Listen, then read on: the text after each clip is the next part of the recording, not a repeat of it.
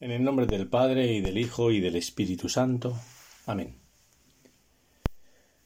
Pues sí, ha empezado el mes de mayo. Ya estamos a día 7. Todo un mes, pues como es el mes de mayo. Lleno de luz, de color. Todo un mes en nuestras latitudes especialmente bonito y que como no podía ser menos, la iglesia que yo dedicarle a María, a nuestra madre. Un mes florido y hermoso, como dice el refrán, marzo ventoso, abril lluvioso, hacen de mayo florido y hermoso. Y así, según empieza este ratito de, conversación con el Señor y con su madre, ojalá, sin cosas eh, raras, digamos, este mes de mayo se convierta en nuestra alma en florido y hermoso. ¿Por qué? Por una razón puramente, no sé cómo decirlo, cosmética, superficial, epidérmica. No. No. Mira, te recuerdo, tengo aquí el Evangelio, esos versículos en donde Jesús en la cruz, entre las últimas cosas que dice, leo, San Juan 19, Jesús, viendo a su madre, y al discípulo a quien amaba, ¿te acuerdas, no? Juan, que estaba allí, le dice a su madre, mujer, aquí tienes a tu hijo. Después le dice al discípulo, aquí tienes a tu madre.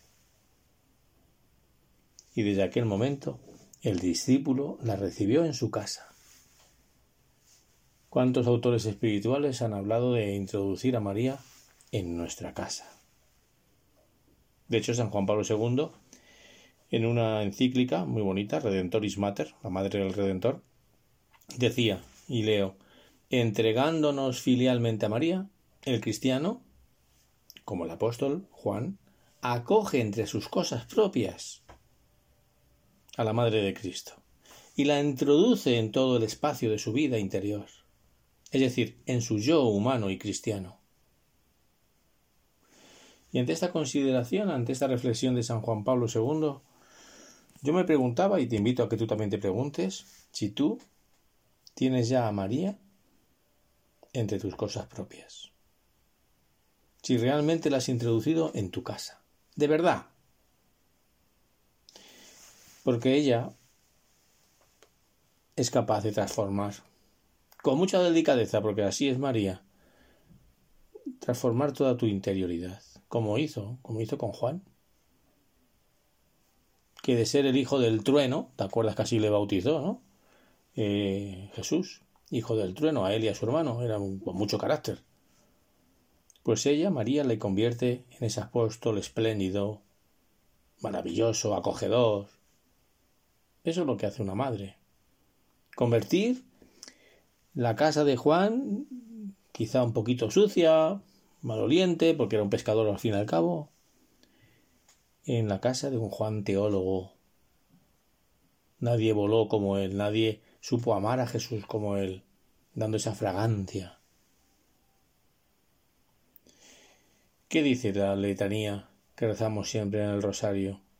Pues mira, me quería fijar en tres jaculatorias, en tres advocaciones que se la dice la Virgen que muchas veces pasan desapercibidas, como la de Torre de la Ciudad,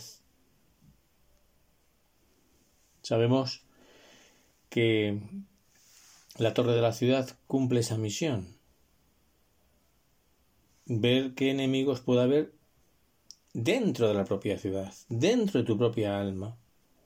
Aquellas costumbres que son hábitos pero que no son buenos, que ya vas cogiendo, que has cogido, y que van haciendo pues que no, no funcione del todo lo suficientemente fluida el trato tuyo con Jesús, ella, la Virgen, la torre de la ciudad, si se lo pides, te ayudará a rechazarlos y a quitar y a estirpar de raíz esos defectos que no van.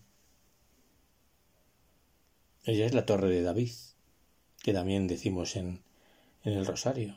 Mira, hace poco tuve la suerte de estar en Jerusalén, dos semanas, y por fin vi, así en persona, cómo en una zona de la muralla de Jerusalén está esta torre, vigía, acompañada por una zona de la muralla especialmente fuerte, una fortaleza de hecho.